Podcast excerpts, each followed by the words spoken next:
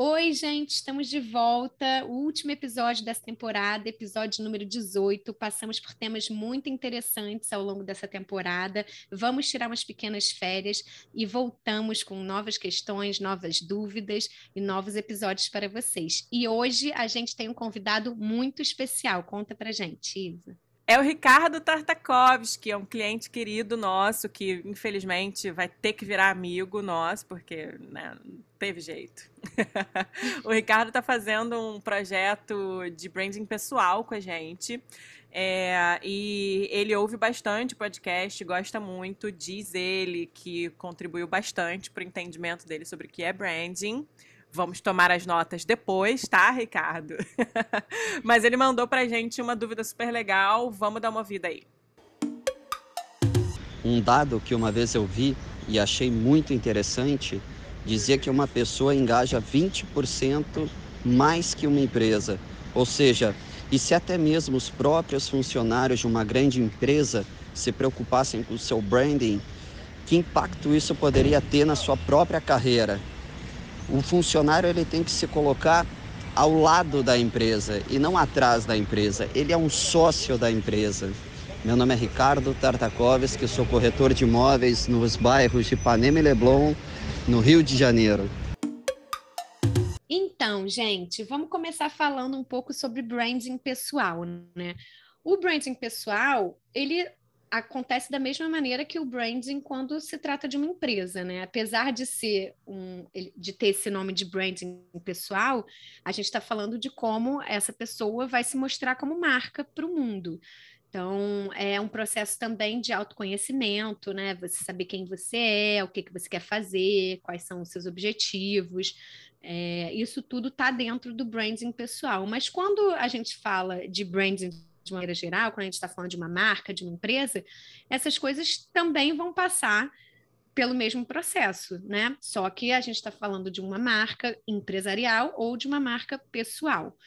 Então, primeira coisa para a gente saber o que, que é, é isso. Então, você, no processo de branding pessoal, você vai saber os seus objetivos, como você pode é, se destacar no mercado, o que, que você pode oferecer de único, quais são os seus valores é, pessoais e que podem contribuir para o seu trabalho, né, para a sua função, né, quais são as suas personas, qual é o seu cliente, como você vai se comunicar, tudo isso a gente trata no branding pessoal. E todas essas questões, se tratando do branding pessoal, elas passam por um autoconhecimento, né? Que não adianta, a gente sempre fala isso, não adianta você querer criar uma imagem que você não tem porque você acha que vai fazer sucesso com a galera sendo daquele jeito, porque todo mundo percebe que não se trata de você mesmo. Então não adianta ter essa imagem falsa para tentar enfim, né, ganhar espaço isso não vai acontecer. É exatamente o contrário. Você tem que descobrir o que você tem de único, porque todo mundo tem alguma coisa de único, que você faz de melhor para comunicar isso, para passar isso na sua imagem, enfim, né, em todas as, as formas que você for se comunicar, tanto visuais, né, como verbal, como a sua comunicação, como tudo. Bom, vamos falar de uma coisa aqui. Marca pessoal, né? Faz fortalecer seu branding pessoal para você poder representar melhor uma marca é diferente de ser garoto propaganda, certo? E também é diferente da Nubank contratando a Anitta e da Mundial contratando a Juliette também, não é isso? É, completamente diferente, né? Quando você tem quando você é garoto propaganda de uma marca, a gente teve anos, o Carlos Moreno, por exemplo, na Bombril, o Fabiano Augusto das Casas Bahia, é, o garoto propaganda ele não é uma autoridade, né? Ele não tem conhecimento sobre aquilo de maneira profunda, sobre os valores da empresa seria bom se ele tivesse, seria maravilhoso, principalmente quando a gente está falando de garotos propagandas agora que estão usando muito influencers, né?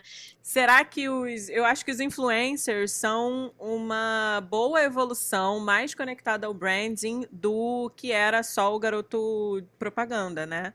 É, que por única e simplesmente servia ali para fazer aquela publicidade, aquela propaganda, e que até tinha, né? Na verdade, com certeza tinha que se conectar com os valores da empresa e tal. A gente vê aí vários flops do, do mercado, quando, por exemplo, o Roberto Carlos, que era vegetariano, fazendo propaganda para Friboi, sendo garoto propaganda da Friboi. Foi ridículo aquilo, foi super mal visto. Mas o influencer, como também é, é uma coisa mais de rede social, mais do marketing digital, é uma coisa mais próxima, que tem que estar mais próxima da empresa. Então eu vejo muito o influencer como uma excelente evolução nesse sentido para o garoto propaganda. É, e obviamente que eu também falei aqui de garotos propagandas que foram icônicos, né? No caso do Carlos Moreno e do Fabiano Augusto, da Bombril e da Casa de Bahia.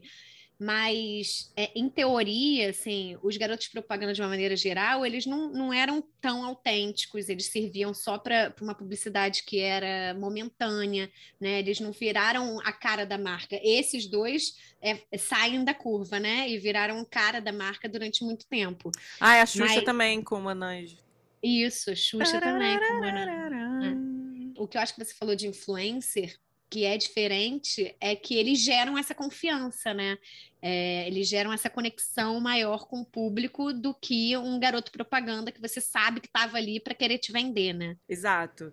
E aí então a gente quando parte para olhar para o branding pessoal ligado ao que a empresa está fazendo, é, a gente também tem duas formas de ver.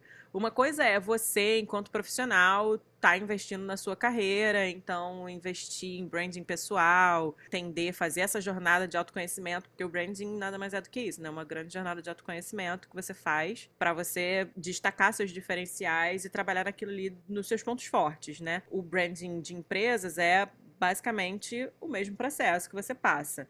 Mas aí, quando você investe no seu branding pessoal, você está investindo na sua carreira. E as empresas, elas também podem investir na carreira do funcionário. E isso é muito importante, mas é uma movimentação que poucas empresas fazem, né? Porque uma coisa é você ser é você participar de treinamentos promovidos pela sua empresa, tanto para a empresa investir em você enquanto pessoa, né, enquanto profissional, do tipo te dar um curso para você fazer, pagar uma viagem para você participar de um congresso, de alguma coisa dessas, quanto é, de promoção mesmo da marca dentro da, do, daquela cultura ali, daquele grupo de, de funcionários entendeu? É, é para imputar mesmo na cabeça do funcionário os valores da empresa, qual é o propósito da empresa, deixar aquela, aquela cultura, aquele modo de, de ser da empresa bem claro na empresa do funcionário.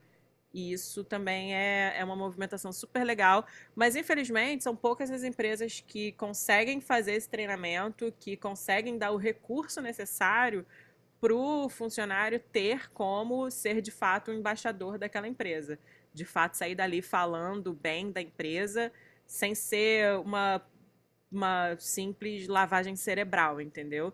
Que aí eu acho que se eu acho que quando a empresa faz isso de forma vazia, só para vender mais ou só para só para parecer bonito, né? Por aí, acho que é uma coisa meio tóxica, né? Eu acho que é exploração, inclusive, essa história de postura de dono sem dar de fato recurso pro pro funcionário ter essa postura ou para o funcionário ser de fato um embaixador da marca porque ele acredita naquilo, eu acho que é pura e simplesmente exploratório mesmo. Mas enfim. É um investimento que muitas empresas, na verdade, têm até medo, né, de fazer, é, com medo de perder um funcionário que, enfim, fique tão competente que, a ponto dele querer sair da empresa.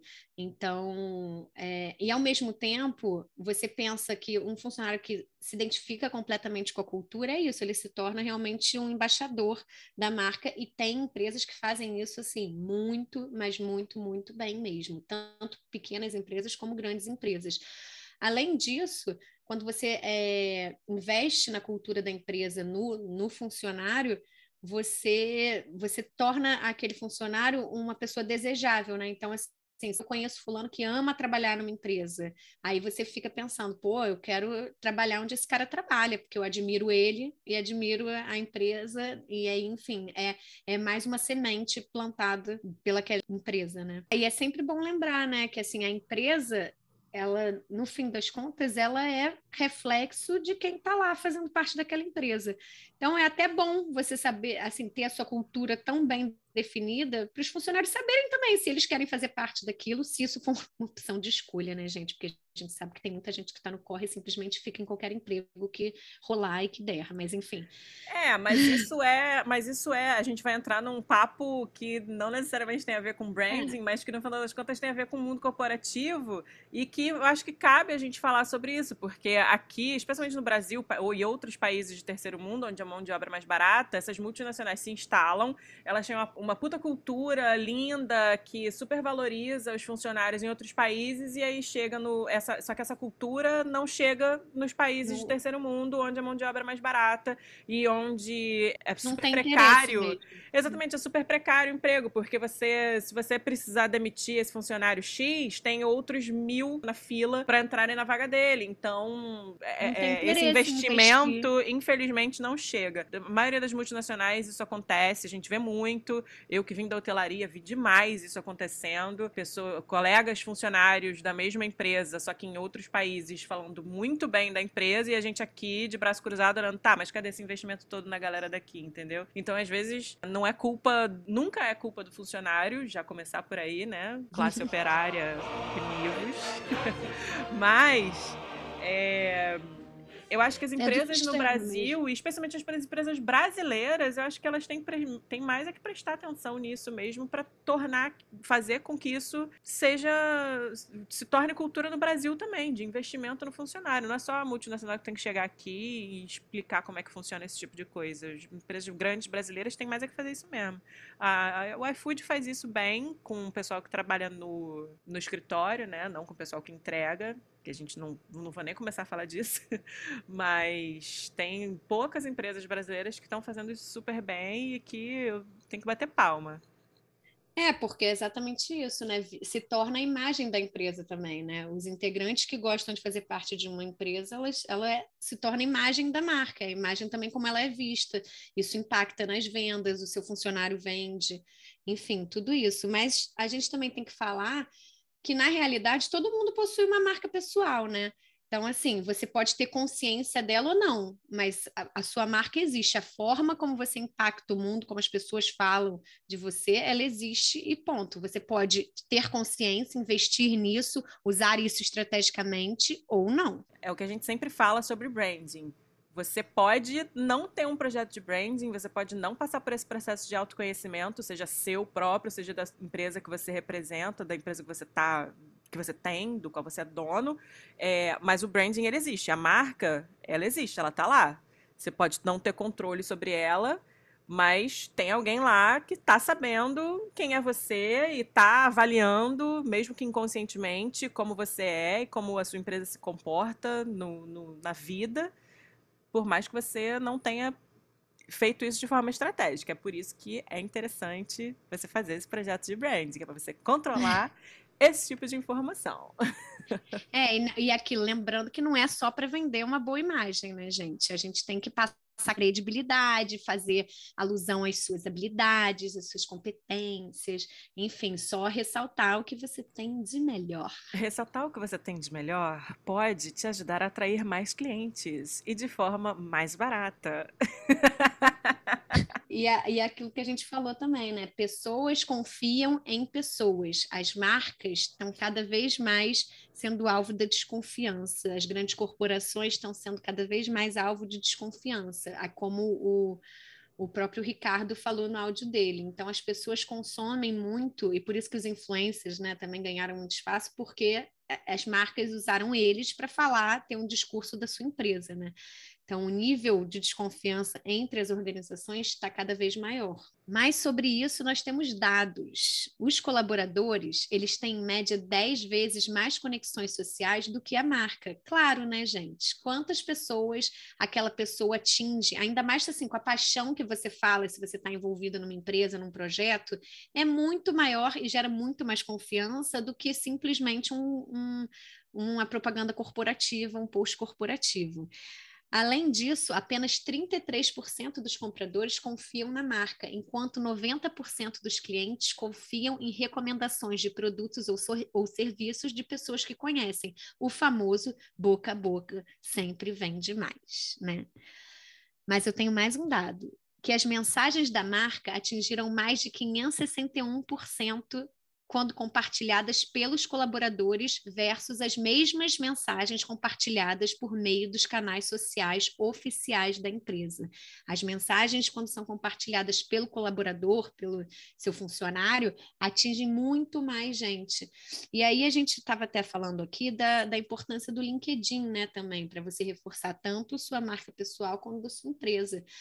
E como as empresas passaram também a olhar né, esse investimento no funcionário como algo poderoso, também por conta dessa replicação nas redes sociais, uma delas o LinkedIn, o funcionário sendo embaixador e levando a, a mensagem né, da empresa para sua rede, que é profissional, mas também de amigos, de familiares, enfim. Então, quando a gente fala desse investimento da empresa fazendo funcionário ou de um funcionário fazer, mesmo estando dentro, dentro da empresa, a gente está falando dessa semente, né, que é o funcionário se torna um porta-voz, um embaixador, e, e como isso melhora a credibilidade da empresa, né?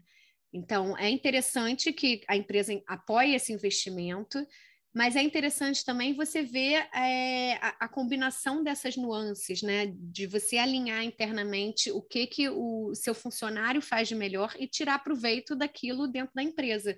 Então, se eu tenho um funcionário que tem, o, que tem determinada competência reconhecida, né? Que, que ele sabe o que ele faz de melhor, ele sabe exatamente o que fazer naquela empresa para melhorar o que ele precisa melhorar. Então, é um, um alinhamento que funciona estrategicamente né, para os dois para os dois, para o funcionário como profissional independente da empresa e para a empresa que vai ter um funcionário que reconhece suas habilidades e suas competências. Cliente interno tem que comprar a sua ideia, porque senão ele não vende a sua ideia para o seu cliente externo. Então, tem sim que investir e incentivar o funcionário a investir nele próprio, porque também é muito importante, né? Então é isso, né, gente? A gente viu como é que o branding, nesse caso pessoal, pode trazer benefícios não só para o funcionário, mas também para a empresa, né? Como essa sinergia pode dar uma troca muito bacana e que seja proveitosa para os dois lados. Então, a gente viu que investir no funcionário é muito bom e a gente viu também sobre tratar de conscientizar né, a impressão do que os outros têm de você de uma maneira estratégica. Então, isso vai te trazer reconhecimento profissional na sua empresa e vai trazer também uma credibilidade, uma conexão maior de outros clientes externos com a empresa. A gente viu também a diferença, né, que garoto propaganda é uma coisa né? E a, e a, pessoa que é embaixadora, né? Pode ser uma embaixadora ou um funcionário, é outra coisa. Ambos têm impacto sobre a marca, mas com funções completamente diferentes. Então, se você está querendo descobrir aí qual o seu objetivo dentro de uma empresa, ou na sua marca pessoal, ou como profissional autônomo, pode procurar a gente. É isso, gente. Muito obrigada por estarem com a gente nessa primeira temporada. É, a gente não sabia se esse negócio de podcast ia dar certo, se ia ser legal, se a gente ia gostar de fazer, e acabou que a gente gostou pra caramba. Então, esse é o último episódio, mas saibam que vocês vão ter que aturar a gente por mais outros. É, ou mais outras temporadas. É, estaremos de volta muito em breve. Vamos avisar a vocês todos nas nossas redes sociais. Fiquem ligados e a gente se vê na próxima. Beijinho!